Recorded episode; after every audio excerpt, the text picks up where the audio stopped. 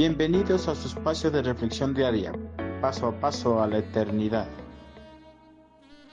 Cristo pagó nuestro rescate. Alrededor del mundo existen personas que piensan que pueden encontrar la salvación de sus almas y llegar a la presencia de Dios en base a las buenas obras. Con eso en mente empiezan a realizar un sinfín de obras en beneficio de las personas más necesitadas.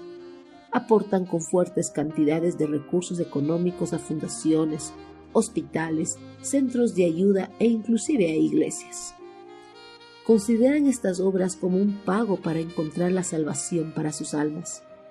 Las buenas obras ni todo el dinero del mundo es suficiente para pagar a Dios por la salvación del alma y esto lo afirma el salmista.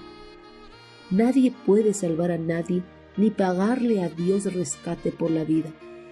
Tal rescate es muy costoso. Ningún pago es suficiente. Salmos 49 del 7 al 8. En la época del Antiguo Testamento, en el mercado de esclavos, un esclavo tenía que redimirse o rescatarse a sí mismo para quedar en libertad. Para esa redención el esclavo o algún familiar tenía que pagar un alto precio para que se efectúe el rescate. Caso contrario, no encontraba la redención y seguía bajo la esclavitud. Desde la incursión del pecado en este mundo, el hombre vive bajo la esclavitud del pecado. En contraste a la esclavitud física, la esclavitud del pecado no puede ser redimida bajo un pago en efectivo, ya que no existe dinero en el mundo que sea suficiente para cubrir ese rescate. Ni con todas las buenas obras, ni con todo el dinero del mundo se puede pagar a Dios para encontrar la salvación, pues el rescate del alma es muy costoso. Ningún pago será suficiente. Ningún hombre está en capacidad de salvar a otro hombre, debido a que todos los hombres están bajo la misma esclavitud del pecado.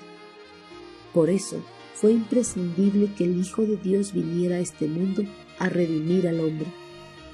Cristo Jesús pagó el alto precio para dar libertad al hombre de la esclavitud del pecado, a fin de que comience a disfrutar de una vida nueva con Él.